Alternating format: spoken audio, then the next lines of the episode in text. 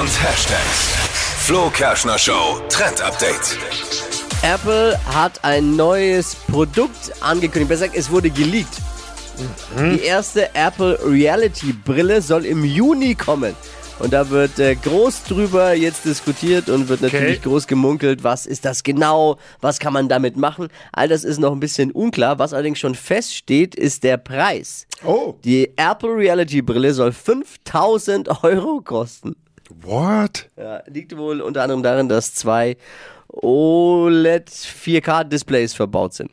Okay, aber was man damit macht, steht noch nicht fest. Fernsehschauen vielleicht. Man weiß es. Ja, also ja, ist halt eine Aber Reality-Brille 5000 von Euro, Apple. wer kauft sich sowas? Für 5000 Euro muss das Ding schon viel können. Premium-Zielgruppe. Kochen, aufräumen.